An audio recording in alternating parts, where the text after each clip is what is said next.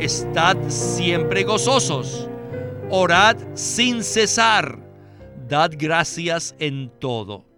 ¿Se dan cuenta que ejercitar nuestro espíritu es hacer estas tres cosas? Estar siempre gozosos, orar sin cesar y dar gracias en todo. Y esto hace que nuestro espíritu sea viviente. Al mantener nuestro espíritu viviente, estamos guardando nuestro espíritu. Bienvenidos al estudio Vida de la Biblia. La Biblia es un libro de vida y esta vida es una persona viviente, el Cristo maravilloso y todo inclusivo. Los invitamos a que visiten nuestra página de internet radiolsm.com y allí podrán escuchar gratuitamente todos los programas radiales del Estudio Vida. En este mensaje del Estudio Vida de Primera Tesalonicenses, continuaremos explorando las profundidades del versículo 23, capítulo 5. En el mensaje anterior, vimos la carga del apóstol Pablo al escribir los capítulos 3 y 4 de Primera Tesalonicenses. Primero, él habló de la parte interna del ser de los creyentes, representada por el corazón, y luego habló de la parte externa, representada por el cuerpo. Interiormente, nuestro corazón necesita ser afirmado en santidad, y exteriormente, nuestro cuerpo necesita ser guardado en santificación y honor. Eso tiene como resultado que vivamos una vida santa para la vida de iglesia. Luego, Pablo prosigue diciendo en 1 Tesalonicenses 5:23 de la siguiente manera, y el mismo Dios de paz os santifique por completo, y vuestro espíritu, y vuestra alma, y vuestro cuerpo sean guardados perfectos e irreprensibles para la venida de nuestro Señor Jesucristo. Sin embargo, conocemos cuál es el verdadero significado de ser santificados por completo. ¿Sabemos qué quiere decir ser guardados perfectos? Bueno, aparentemente entendemos lo que la Biblia dice, pero en realidad, ¿sabemos lo que el apóstol Pablo quería decir? Pues bien, este será nuestro enfoque en este mensaje que se titula La necesidad de ser santificados por completo y de que nuestro espíritu, alma y cuerpo sean guardados perfectos. También en esta ocasión nos acompaña nuevamente Sterling Bayasi, a quien hemos invitado para que nos ayude a desarrollar este tema tan interesante. Saludos Sterling y gracias por regresar al estudio Vida. Gracias Víctor por invitarme una vez más al programa. Este libro de Primera de Tesalonicenses es maravilloso. Sterling, este estudio vida será único porque escucharemos una anécdota de la relación entre Watchman Nee y Witness Lee que ocurrió en Shanghai en 1933. Este estudio vida se basa en un mensaje que Witness Lee dio en 1982. Y recuerdo que en la reunión el hermano Lee le preguntó a los asistentes, ¿saben lo que significa ser santificado? Y él contestó, yo no sé. Esa fue una oportunidad para que el hermano Lee hablara acerca de cómo muchas veces pretendemos dar respuestas a cosas de la Biblia cuando en realidad no lo sabemos. Bueno, vayamos al primer segmento del mensaje y escuchemos a Witness Lee. Adelante. Pablo dice, y vuestro espíritu, y vuestra alma, y vuestro cuerpo sean guardados. Pero de manera práctica, ¿cómo podemos guardar nuestro espíritu? Saben que nosotros los creyentes tenemos esta debilidad, que cada vez que estudiamos la Biblia, pensamos que comprendemos la palabra de Dios y la damos por sentado. Decimos, oh, ya sé lo que significa 1 Tesalonicenses 5:23. Allí dice, ajá, que nuestro espíritu, alma y cuerpo ah, sean guardados perfectos. Sí, sí entiendo eso. Pensamos que entendemos. Pero ahora déjenme preguntarles a ustedes. ¿Qué tal, hermano Francisco? Dígame. ¿Cómo guarda usted su espíritu? ¿Podría explicarnos esto? Y el hermano Francisco contesta, no lo sé, hermano Lee. Very good. Ah, muy bien. You know, the best word out of mouth. La mejor respuesta que podemos dar es, I don't know. yo no sé. Oh, as a Christian, Oh, que hermanos, como cristianos, especially as an elder, especialmente como ancianos, that you would say, I don't know. si ustedes pueden decir, no sé, sería maravilloso. this must be a saint Usted ya debe ser un santo. ¿Por qué? because every preacher, every minister, Porque la mayoría de los predicadores, los ministros, los pastores, los evangelistas, los ancianos, siempre pretenden que lo saben todo. Ellos piensan que si no lo saben todo, ¿cómo podrían ser ancianos? O predicadores, o ministros. ¿Cómo puedo yo tomar la delantera? ¿Cómo puedo ser un pastor o un ministro si no lo sé? Pero benditos son ustedes que pueden decir, no sé, yo no sé. Saben que la primera vez hace 49 años, cuando fui a Shanghai como un estudiante que había sido invitado por el hermano Watchman Nee, la primera lección que aprendí fue a decir, yo no sé. Uno de los colaboradores del hermano Nee, que anteriormente había sido jefe de la oficina de correos, era una persona muy bien educada y además era mayor que el hermano Nee y que yo. Y estuvo allí por varios años y un día este hermano fue invitado a otra ciudad. Y él, como era una persona tímida, fue al hermano Ni para buscar ayuda de él. Y le dijo, hermano Ni, usted sabe que fui invitado a esta otra ciudad y quisiera que usted me ayudara. Por favor, hermano, dígame, ¿qué les debo decir? Y Watchman Nee le contestó, lo único que usted necesita decir es, yo no sé. Siempre y cuando usted pueda decir esto, estará bien. Cuando usted vaya a esa ciudad y las personas le pregunten algo, dígales, yo no sé, no sé. Cuando escuché esta historia dije, ay, qué cosa tan extraña. No tiene sentido ir a otra ciudad y responder, yo no sé. Y cuando nos hagan preguntas respondemos, yo no sé. En ese caso, ¿para qué voy? Si voy es porque sé algo, si no, ¿cómo puedo ayudar a otros? Si no podemos responder a las preguntas de las personas, sería mejor quedarse aquí. Sin embargo, el hermano Watchman Nee insistió que tenemos que aprender a decir no sé. Y yo aprendí una lección muy valiosa. Así que, hermano Francisco, no se desanime por decir yo no sé. Sterling, bienaventurados los que pueden decir yo no sé. Necesitamos aprender a ejercitar un espíritu pobre cuando vamos al Señor. Siempre que escuchemos la palabra de Dios, primero necesitamos vaciarnos de todos nuestros conceptos y opiniones. Esta es una introducción maravillosa. En el capítulo 5 de Mateo, el Señor comienza su enseñanza diciendo, Bienaventurados los pobres en espíritu, porque de ellos es el reino de los cielos. Si no tenemos una actitud de ser pobres en espíritu cuando escuchamos la palabra de Dios, jamás podremos comprenderla de manera apropiada. Ya escuchamos que Winnesley tenía una relación muy íntima con Watchman Nee. Y como usted es una persona que conoce y ha estudiado esta historia a profundidad, me gustaría que nos hable brevemente acerca de la relación entre estos dos siervos del Señor. Víctor, para mí es un privilegio poder hablar brevemente de la relación entre estos dos hermanos. Es evidente que ambos hermanos eran extremadamente cercanos el uno al otro, no solo en su vida, sino también en la obra. Watchman Nee fue salvo en 1920 y al poco tiempo empezó a publicar sus primeros escritos.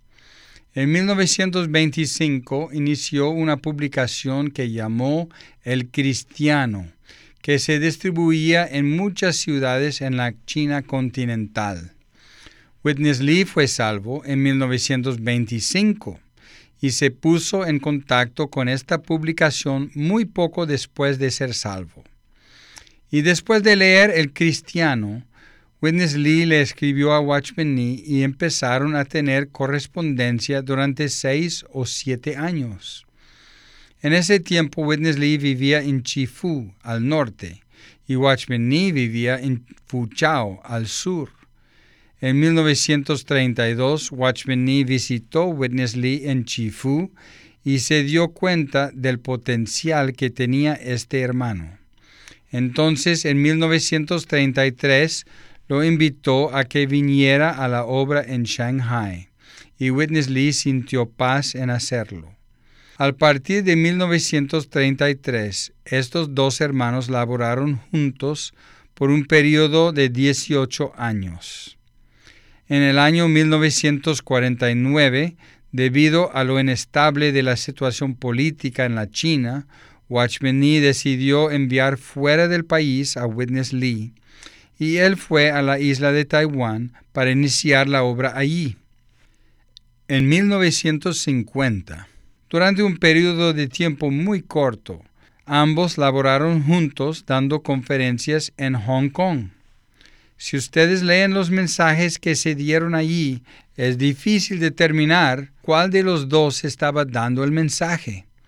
La relación de ambos hermanos era muy cercana y hablaban exactamente igual. Finalmente, Watchman Nee fue encarcelado en 1952 donde permaneció hasta su muerte en 1972. Ahora mencionaré un par de citas para mostrar cuán cercana era la relación entre estos dos hermanos. En cierta ocasión, Witness Lee dijo acerca de Watchman Nee, Aún los ángeles pueden dar testimonio de que yo era absoluta, cabal y completamente uno con el ministerio del hermano Watchman Nee. En otra oportunidad, Watchman Nee dijo acerca de Witness Lee, Cualquiera que lo ataque a él es como si me atacara a mí. Si el hermano Witness Lee se equivoca en cualquier cosa, esa equivocación es responsabilidad mía. Estas citas están publicadas. En 1970, el hermano Ni todavía estaba en la prisión y ahí conoció a cierto prisionero que iba a ser liberado. El hermano Ni le dijo, después que salgas de la prisión, debes buscar a un hermano que se llama Witness Lee. Dile que jamás he abandonado mi fe. Cuando lo veas a él es como si me vieras a mí. Lo que Él te hable es como si yo lo hablara. Les doy estas citas para mostrarles cuán cercanos fueron estos dos hermanos. Sterling, no sabe cuánto me alegra haberle hecho esta pregunta. Espero que todos los que escuchan este mensaje aprecien esta palabra tanto como yo. No obstante, necesitamos seguir adelante con este estudio vida de Primera Tesalonicenses. Regresemos de nuevo con Witness Lee. Adelante.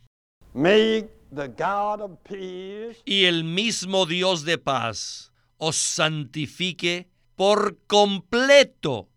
Pero ¿qué tan santo es ser santo? ¿Hasta qué punto debemos ser santificados?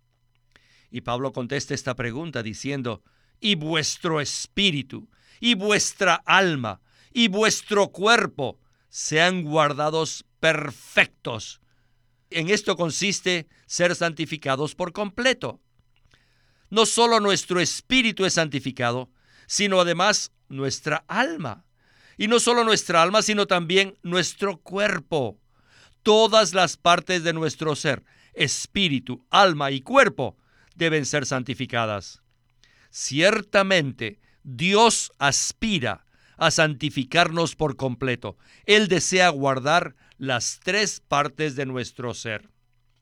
Y acerca de esto, existen dos escuelas de interpretación. Una se llama tricotomía y la otra se llama dicotomía. La primera escuela dice que el hombre se compone de tres partes, lo cual es bastante bíblico. Según 1 Tesalonicenses 5:23, el hombre se compone de tres partes, espíritu y alma y cuerpo. Noten que las tres palabras en Primera de Tesalonicenses están unidas por la conjunción y. Y, alma y cuerpo.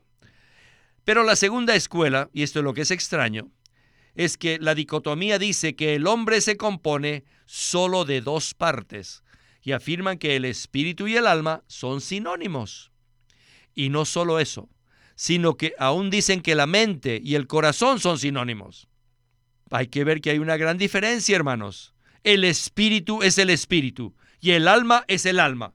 Y estas dos son cosas diferentes. Ahora, déjenme decirles que por causa de la caída, nuestro cuerpo ha sido arruinado, nuestra alma ha sido contaminada y nuestro espíritu ha sido amortecido. Pero en la salvación completa que Dios efectúa, todo nuestro ser es salvo y restaurado de manera completa y perfecta. Con este propósito, Dios guarda nuestro espíritu de cualquier elemento que le imparta muerte. Esto se puede probar por Hebreos 9:14. Y Dios también guarda nuestra alma, impidiendo que ella permanezca en una condición natural y una condición de vejez. Y guarda nuestro cuerpo, rescatándolo de la ruina causada por el pecado. En la porción anterior, el hermano Lee dio respuesta a las preguntas que nosotros formulamos en la introducción del programa.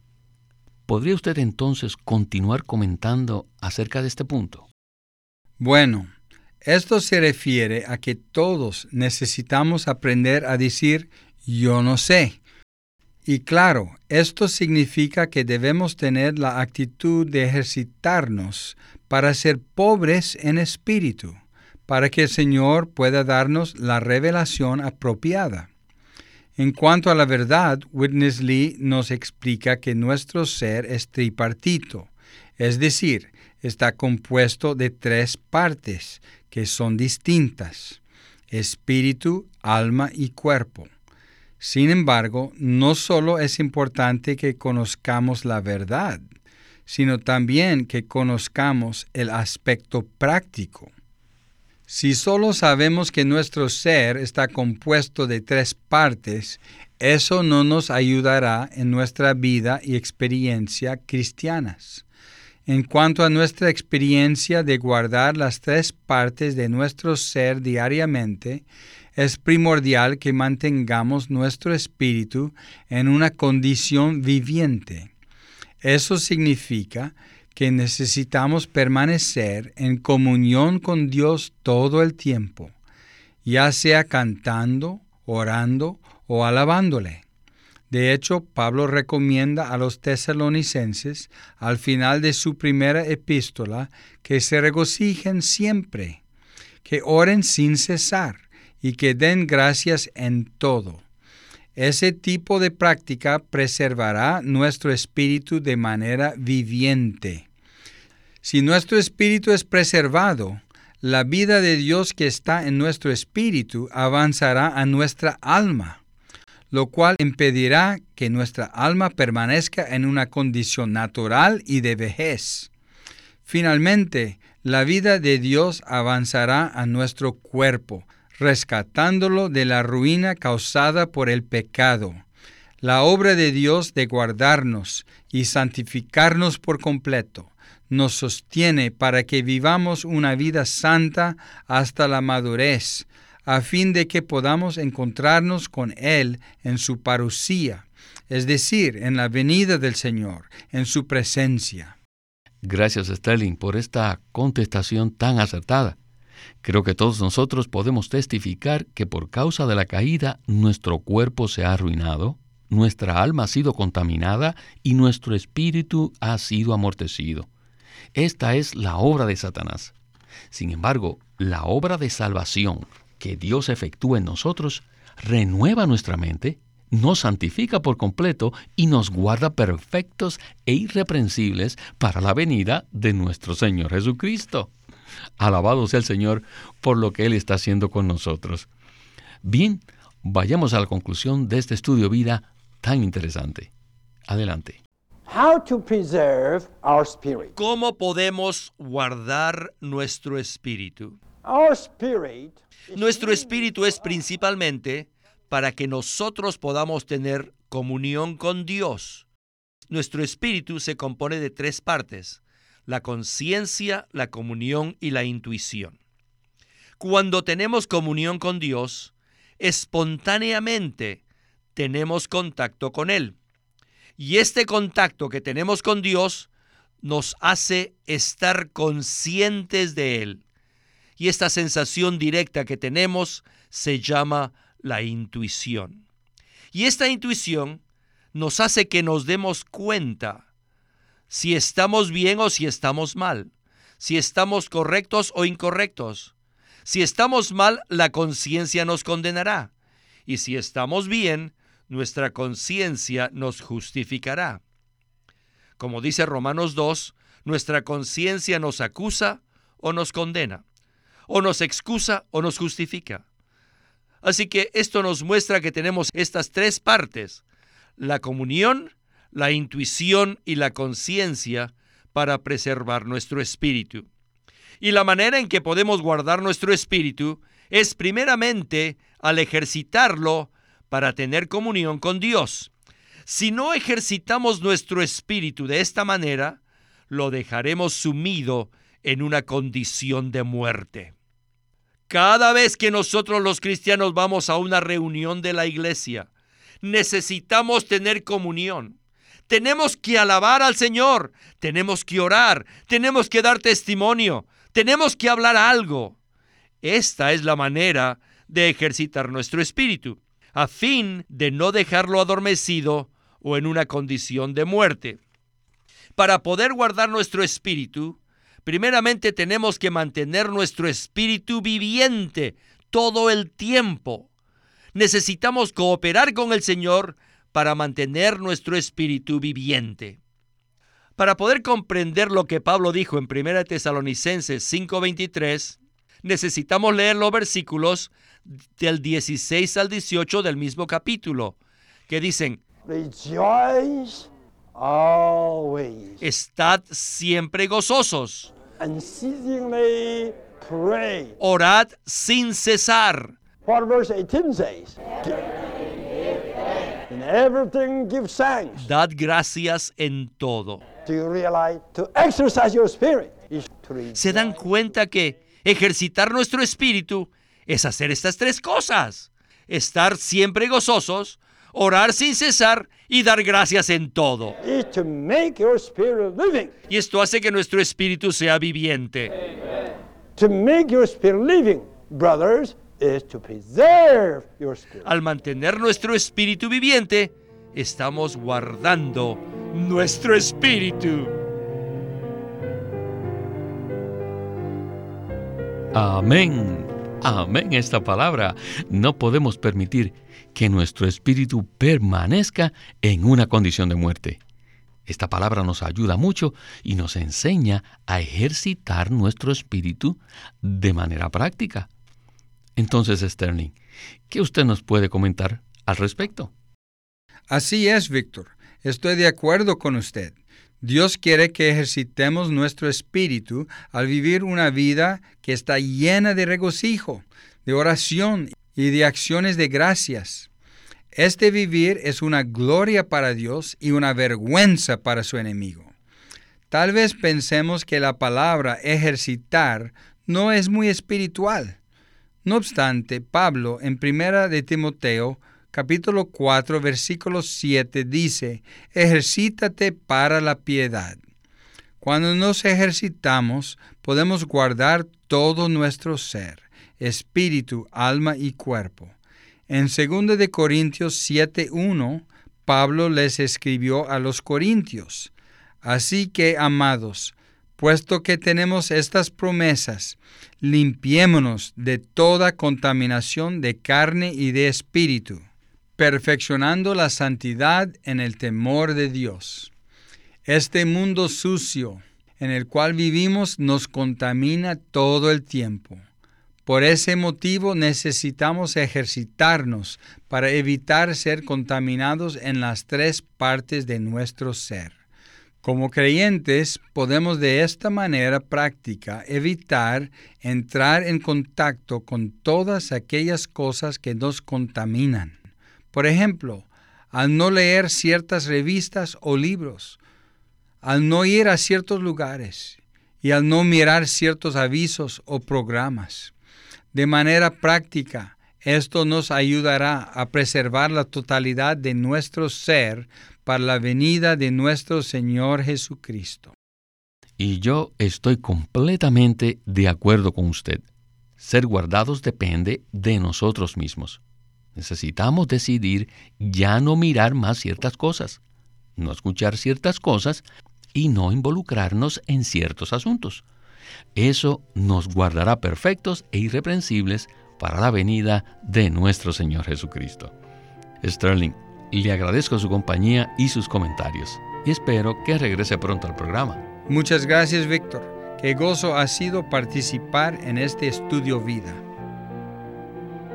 Este es Víctor Molina haciendo la voz de Matt Miller, Sterling Bayasi, la de Bill Lawson y Walter Ortiz, la de Winnesley.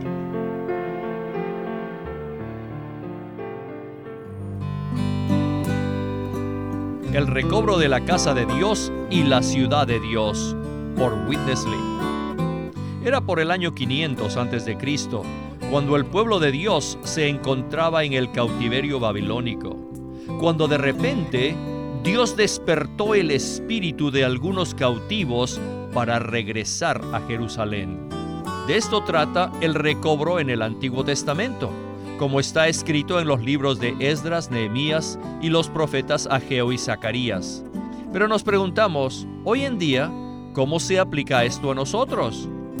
En este libro, Witness Lee presenta los aspectos prácticos y espirituales del recobro para edificar el templo y el muro de la ciudad, y cómo esta realidad tipológica se aplica a nuestra condición actual. Y de esto trata el libro titulado El recobro de la casa de Dios y la ciudad de Dios. Pídalo a su librería cristiana o llámenos para obtener más información de cómo obtener el libro El recobro de la casa de Dios y la ciudad de Dios por Witness Lee. Queremos animarlos a que visiten nuestra página de internet libroslsm.com Allí encontrarán los libros del ministerio de Watchman Nee y Witness Lee. Una vez más, libroslsm.com. O llámenos a nuestro teléfono gratuito 1-800-810-1149. 1-800-810-1149. Además, si desean, pueden comunicarse con nosotros enviándonos un correo electrónico a estudiovida.lsm.org.